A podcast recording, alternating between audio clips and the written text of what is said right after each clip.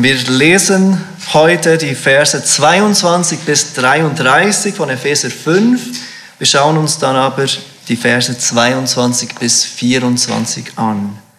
Epheser 5, hier die Worte des Apostels Paulus, niedergeschrieben für uns, inspiriert durch den Heiligen Geist. Epheser 5, ab Vers 22.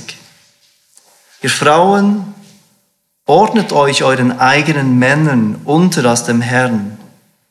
Denn der Mann ist das Haupt der Frau, wie auch der Christus das Haupt der Gemeinde ist und er ist der Retter des Leibes. Wie nun die Gemeinde sich dem Christus unterordnet, so auch die Frauen ihren eigenen Männern in allem. Ihr Männer, liebt eure Frauen gleich wie auch der Christus die Gemeinde geliebt hat und sich selbst für sie hingegeben hat damit er sie heilige, nachdem er sie gereinigt hat durch das wasserbare Wort, damit er sie sich selbst darstelle als eine Gemeinde, die herrlich sei, so dass sie weder Flecken noch Runzeln noch etwas Ähnliches habe, sondern dass sie heilig und tadellos sei. Ebenso sind die Männer verpflichtet, ihre eigenen Frauen zu lieben wie ihre eigenen Leiber. Wer seine Frau liebt, er liebt sich selbst. Denn niemand hat je sein eigenes Fleisch gehasst, sondern er nährt und pflegt es gleich wie der Herr die Gemeinde. Denn wir sind Glieder seines Leibes, von seinem Fleisch und von seinem Gebein. Deshalb wird ein Mann seinen Vater und seine Mutter verlassen und seine Frau anhängen, und die zwei werden ein Fleisch sein. Dieses Geheimnis ist groß, ich aber deute es auf Christus, und auf die Gemeinde. Doch auch ihr, jeder von euch, liebe seine Frau so wie sich selbst. Die Frau aber erweise dem Mann Ehrfurcht.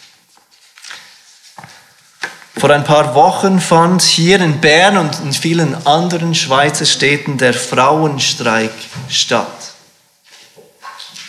Dabei wurden viele Dinge gefordert, die auch wir als Christen gutheißen, für die auch wir als Christen stehen. Dinge, die auch wir als Christen unterstützen. Die Bibel lehrt uns, dass Männer und Frauen beide im Bild Gottes geschaffen sind, dass Gott Mann und Frau in seinem Bild geschaffen hat und dass wir Mann und Frau somit gleichwertig sind. Wir wollen, dass Männer und Frauen gleichermaßen respektiert werden. Das war ein Anliegen des Frauenstreiks. Wir wollen, dass Frauen würdevoll behandelt werden. Wir wollen, dass Frauen fair behandelt werden, dass sie zum Beispiel gleich viel verdienen für die gleiche Arbeit. Ganz viele Anliegen dieses Frauenstreiks teilen wir Christen. Und trotzdem gleichzeitig lehrt uns die Bibel auch, dass Gott Mann und Frau mit verschiedenen unterschiedlichen Rollen geschaffen hat. Auf unserer Webseite nennen wir fünf Punkte, die uns als Gemeinde wichtig sind. Und viele dieser Punkte, einige dieser Punkte unterscheiden uns heute von vielen anderen christlichen Gemeinden. Einer dieser Punkt, der letzte Punkt, geht auf das Thema Mann und Frau ein. Und wir schreiben auf unserer Webseite, wir bekräftigen mit Begeisterung die absolute Gleichwertigkeit sowie die von Gott gegebenen unterschiedlichen Rollen für Mann und Frau in Familie und Gemeinde. Wie kommen wir darauf? Wie kommen wir auf diese unterschiedlichen Rollen? Eine Bibelstelle, welche uns Gottes Willen über Mann und Frau offenbart, ist genau unsere Stelle heute Morgen. Epheser 5. Und wir sehen in den Versen 22 bis 24 Gottes Willen offenbart für Ehefrauen. Der Apostel Paulus erklärt uns seit Kapitel 4, wie ein würdiger Wandel eines Christen aussieht. Er geht davon aus, dass wenn Gott in seiner Gnade wirkt, wenn Gott uns erlöst, wenn der Heilige Geist uns neues Leben schenkt, dann soll sich dieses neues Leben zeigen in der Art und Weise, wie wir leben. Und er nennt es einen würdigen Wandel. Unser Leben soll sich unterscheiden von dem Leben von Nichtchristen. Es soll sich unterscheiden von unserem Leben, bevor wir Christen wurden.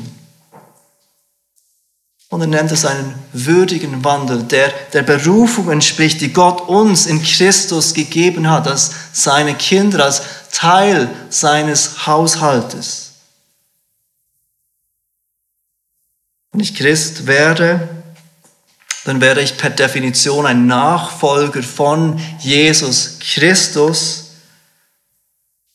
Und damit meint die Bibel nicht nur, dass ich jetzt ein paar zusätzliche Dinge tue, wie die Bibel lesen, Gebet, in den Gottesdienst gehen am Sonntag. Nein, Christsein bedeutet eine völlig neue Denkweise, eine völlig neue Sicht auf die ganze Welt. Und dies schließt auch die Familie ein, die Welt bei mir zu Hause. Die Worte, die Paulus an Ehemänner und Ehefrauen richtet, waren auch damals kulturell anstößig. Und wir wissen es, sie sind es auch heute noch. Diese Worte, die Paulus an die Ehefrauen richtet, sind anstößig. Sie waren es damals und sie sind es heute und sie werden es wahrscheinlich immer sein. Um den Kontext von Paulus Worten etwas besser zu verstehen, gehen wir ganz kurz zurück zum letzten Abschnitt. Wir haben den vor zwei Wochen angeschaut und dort hat uns Paulus erinnert, dass wir dieses Leben als Christen, dieses Leben, dieser würdige Wandel, dieses Leben als Nachfolger von Jesus nicht alleine leben in unserer eigenen Kraft. Er hat uns erinnert, dass wir die Kraft des Heiligen Geistes brauchen, dass wir gefüllt sein sollen mit dem Heiligen Geist. Der Heilige Geist kommt auf jeden bei der Wiedergeburt. Alle Christen haben den Heiligen Geist, aber dann sind wir aufgefordert, voll von diesem Geist zu sein.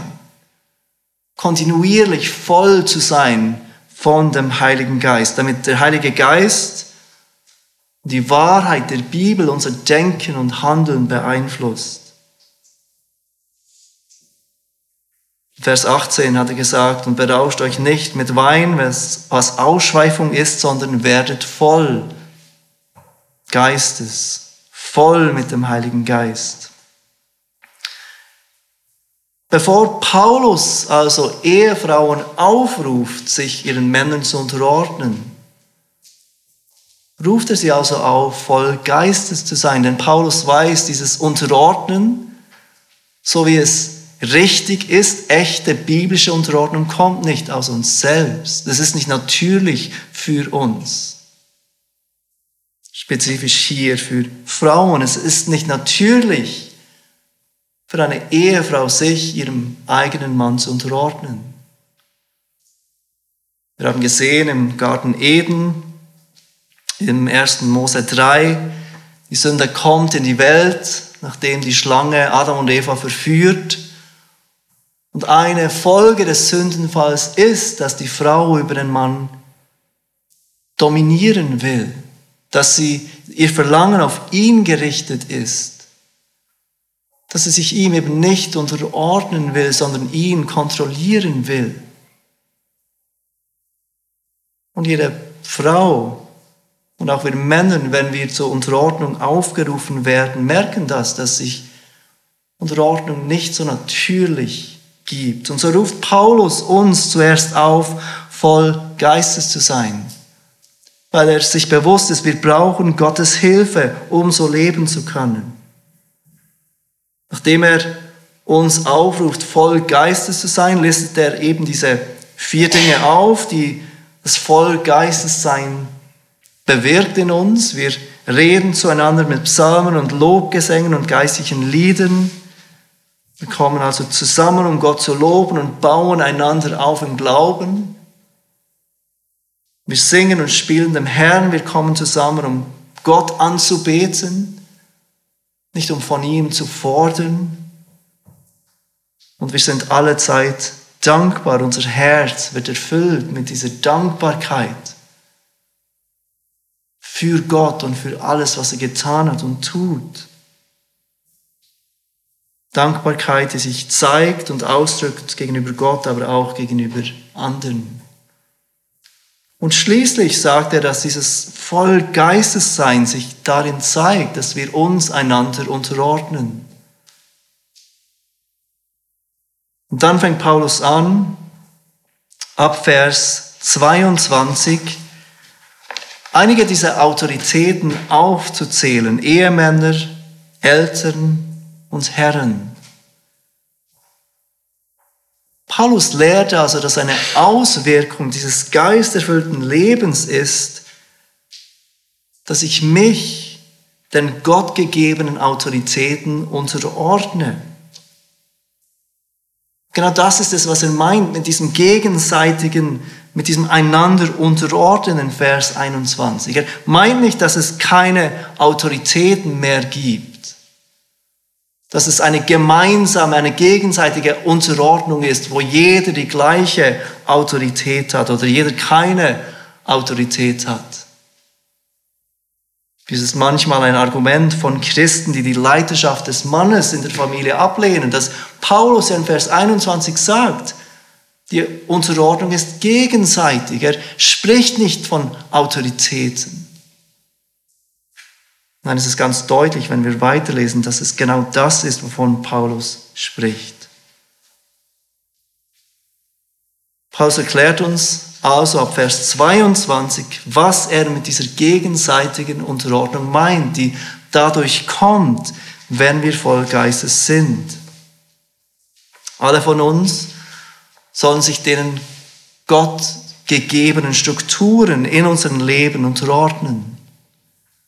Diesen Strukturen, die Gott uns in seinem guten und souveränen Willen gegeben hat. Und das erste Beispiel, das er nennt, ist das Thema von heute Morgen, diese Unterordnung von Mann, äh, von der Frau ihrem eigenen Mann. Und wir wollen diesen Text anhand von zwei Punkten anschauen. Als erstens sehen wir die Aufforderung zur Unterordnung. Paulus fordert Frauen auf, sich zu unterordnen. Und zweitens der Grund der Unterordnung. Erstens die Aufforderung zur Unterordnung und dann der Grund der Unterordnung. Wir fangen an mit dem ersten Punkt in Vers 22, die Aufforderung zur Unterordnung. Ihr Frauen, ordnet euch euren eigenen Männern unter als dem Herrn. Paulus spricht hier direkt zu den Frauen in der Gemeinde Bisher hat er generell zur Gemeinde gesprochen in seinem Brief. Jetzt spricht er direkt zu den Frauen in der Gemeinde und er spricht spezifisch zu den verheirateten Frauen. Ich will kurz zwei Dinge bemerken, die uns hier auffallen sollten. Erstens, Paulus ruft Frauen auf, sich ihren eigenen Männern zu unterordnen. Es ist wichtig, dass wir das verstehen. Paulus ruft hier nicht Frauen generell auf, sich Männern generell zu unterordnen. Er sagt, ihr Frauen, und er meint damit Ehefrauen, ordnet euch euren eigenen Ehemännern unter. Bruder, wenn du denkst, dass sich jede Frau dir unterordnen soll, weil du ein Mann bist, Einfach weil sie eine Frau ist, du ein Mann, dann fürchte ich, dass du die Worte von Paulus hier missverstehst. Seht, wie Paulus hier sagt, euren eigenen Männern. Nicht jedem Mann in der Gemeinde, jedem Mann in der Gesellschaft. Das Zweite, was ich bemerken will, Paulus braucht hier ein ganz anderes Wort, als wenn er im Kapitel 6 die Kinder anspricht. Dort sagt er, ihr Kinder, seid gehorsam euren Eltern in dem Herrn. Hier spricht er von Unterordnung, dort spricht er von Gehorsam. Wir werden, so Gott will, diesen Text an die Kinder in zwei Wochen anschauen. Paulus spricht bei den Kindern von Gehorsam, währenddem er Ehefrauen zur Unterordnung aufruft. Ich glaube nicht, dass es ein Zufall ist. Ich glaube, dass Paulus hier seine Worte ganz bewusst wählt. Es zeigt, dass die Autorität von Eltern gegenüber ihren Kindern und die Autorität von Ehemännern gegenüber ihren Frauen eine andere Autorität ist. Dass diese Autorität anders aussieht. Beides spricht von Autorität, beides erfordert Unterordnung. Ich glaube, beides beinhaltet auch Gehorsam. Aber die Betonung von Paulus ist anders. Als Vater oder Mutter sagst du deiner zweijährigen Tochter, was sie anziehen soll. Als Ehemann sagst du nicht, was deine Frau anziehen soll. Als Vater oder Mutter sagst du deinem zweijährigen Sohn, was er essen soll. Als Ehemann sagst du deiner Frau nicht, was sie essen soll. Ich hoffe, das ist offensichtlich. Aber die Autorität eines Ehemannes über seine Frau sieht anders aus, wie die Autorität eines Vaters oder einer Mutter über ihre Kinder. Dies bringt uns zur Frage, was bedeutet Unterordnung eigentlich? Zuerst will ich ein paar Dinge erwähnen, die Unterordnung nicht meinen. Und John Piper hat mich hier bei diesen Überlegungen geholfen. Unterordnung bedeutet nicht, dass ich mit allem einverstanden bin. Manchmal haben wir diese falsche Überlegung, dass ich mich nicht unterordnen kann, wenn ich nicht gleicher Meinung bin wie jemand. Gerade in einem solchen Moment ist Unterordnung gefragt, wenn ich nicht gleicher Meinung bin. Wenn mir etwas egal ist oder wenn ich gleicher Meinung bin, dann braucht es nicht Unterordnung. Dann bin ich ja gleicher Meinung. Unterordnung heißt nicht, dass ich mit allem einverstanden bin. Wenn ich mich unterordne, dann heißt es nicht, dass ich gleicher Meinung bin. Es heißt einfach, dass ich anerkenne, dass ich nicht derjenige bin, der hier die Verantwortung trägt. Unterordnung heißt auch nicht, dass ich nicht selber nachdenken soll. Sich unterzuordnen heißt nicht, dass mir eine Entscheidung einfach egal ist oder dass es mir egal sein sollte. Und natürlich ist es okay, wenn mir eine Entscheidung egal ist, die ich nicht treffen muss. Ich muss nicht für alles eine Meinung haben. Ich muss mir nicht zu allem eine Meinung bilden, die nicht meine Entscheidungssache sind.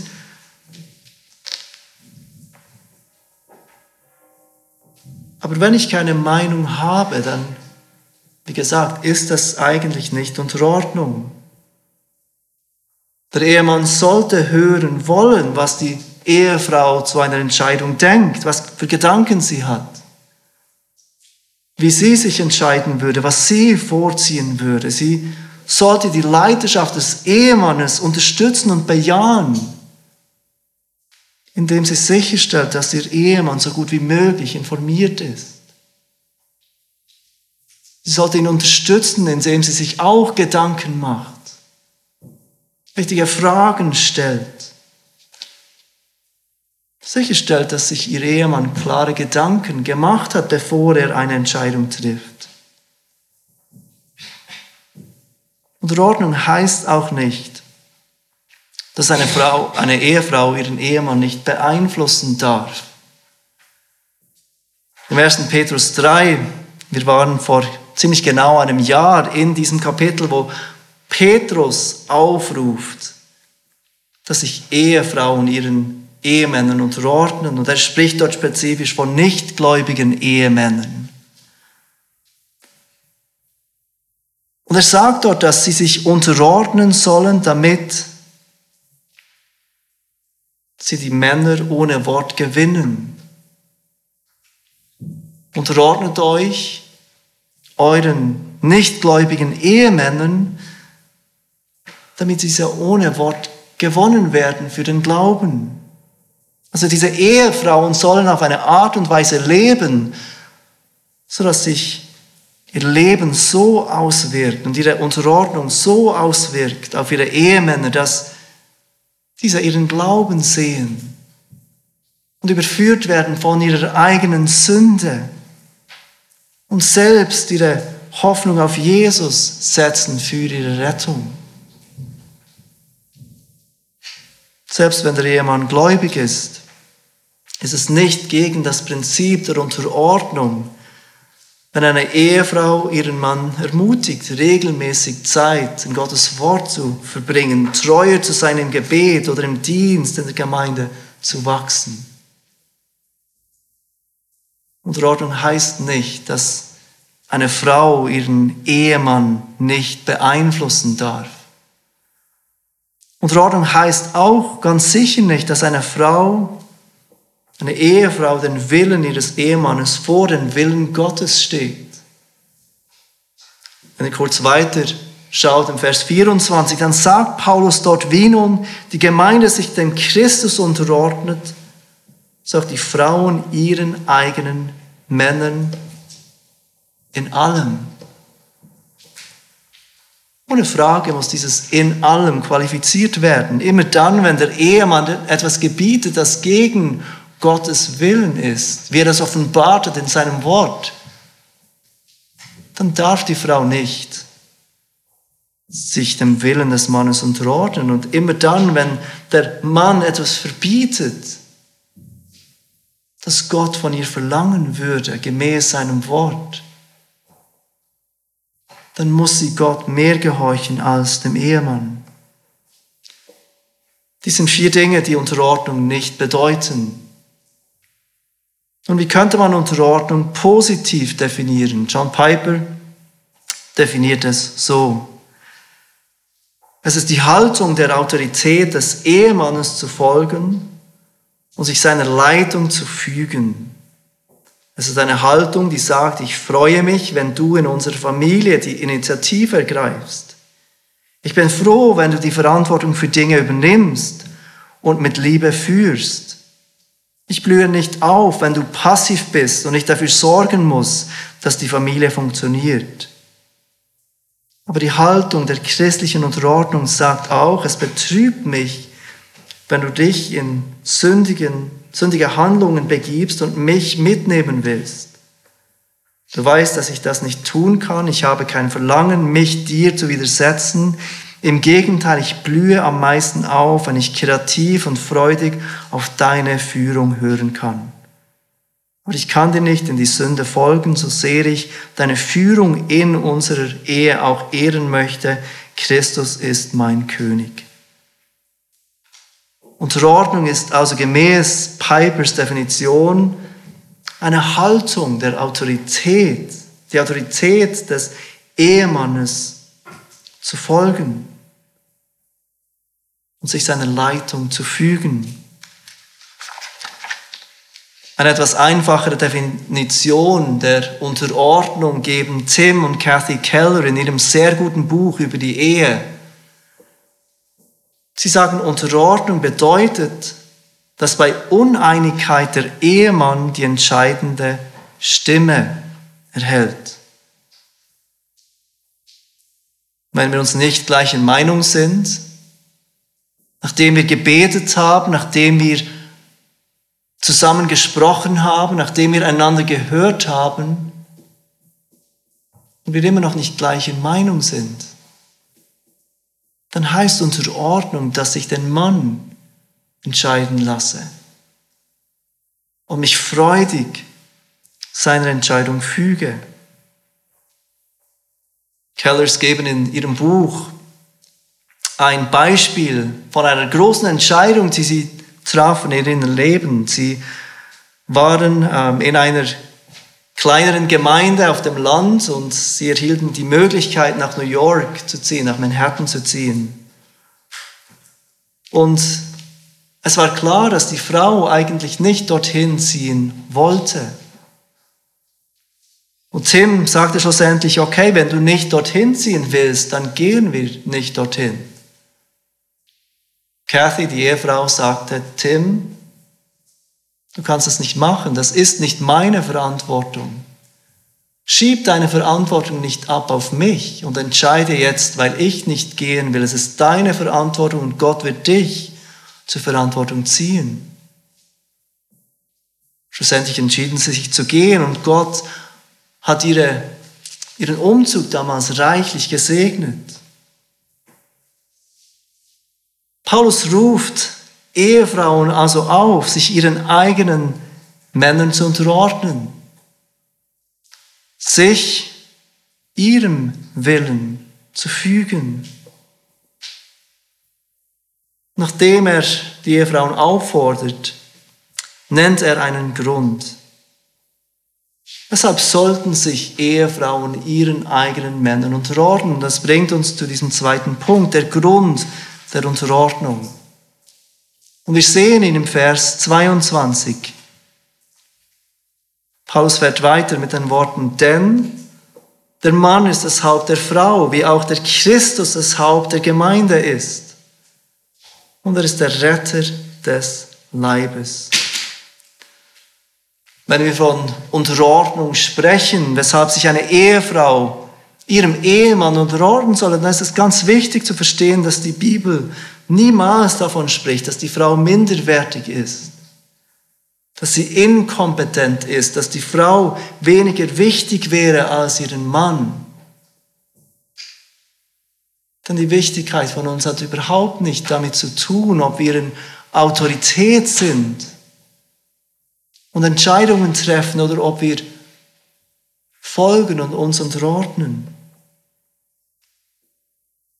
Der Grund, weshalb sich Ehefrauen ihren Ehemännern unterordnen, ist also nicht, dass der Mann, intelligent, der Mann intelligenter wäre, gebildeter wäre.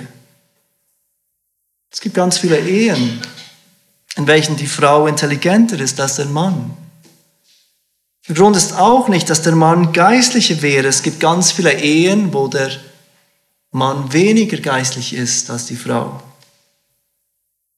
Grund für die Aufforderung von Paulus liegt auch nicht in der Kultur der damaligen Zeit. Der Grund liegt allein in Gottes Absicht, denn der Mann ist das Haupt der Frau, wie auch der Christus das Haupt der Gemeinde ist. Der Grund, dass sich Ehefrauen ihren Ehemännern unterordnen sollen, liegt allein darin, dass Gott es so geschaffen hat, dass Gott es so gedacht hat in seiner Weisheit. Dass nach Gottes Plan Ehemännern leiten, Autorität ausüben und sich Ehefrauen der Leidenschaft des Mannes unterordnen.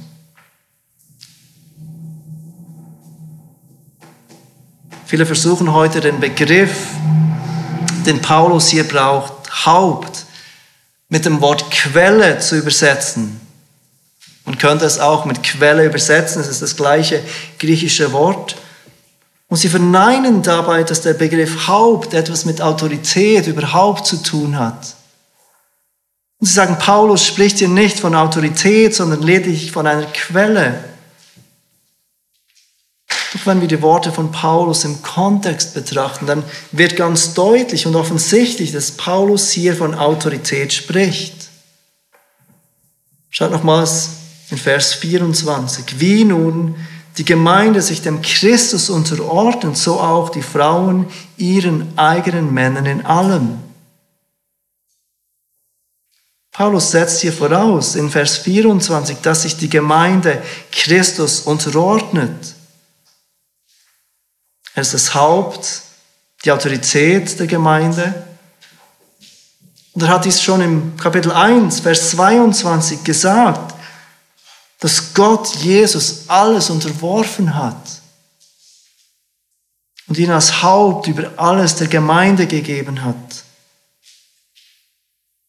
Es ist ganz deutlich, dass Paulus hier in diesem Kontext von Autorität spricht. Die Gemeinde soll sich Christus unterordnen und genau gleich soll sich die Frau ihrem eigenen Ehemann unterordnen.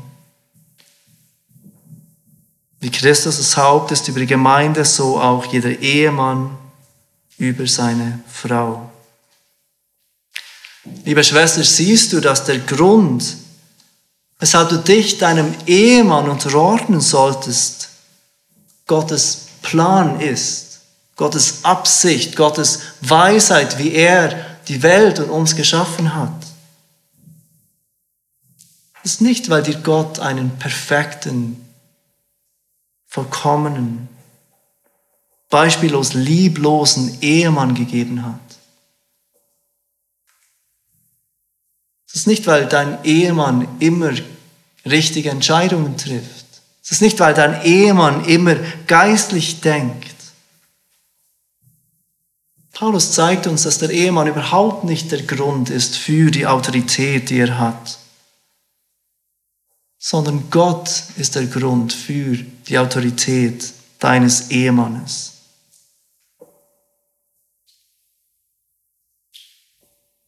Dich deinem Ehemann zu unterordnen, bedeutet dich Gott zu unterordnen. Wir haben diesen Gedanken schon in Vers 21 gesehen, als Paulus diesen Gedanken der Unterordnung einführt und sagt, ordnet euch einander unter in der Furcht Gottes.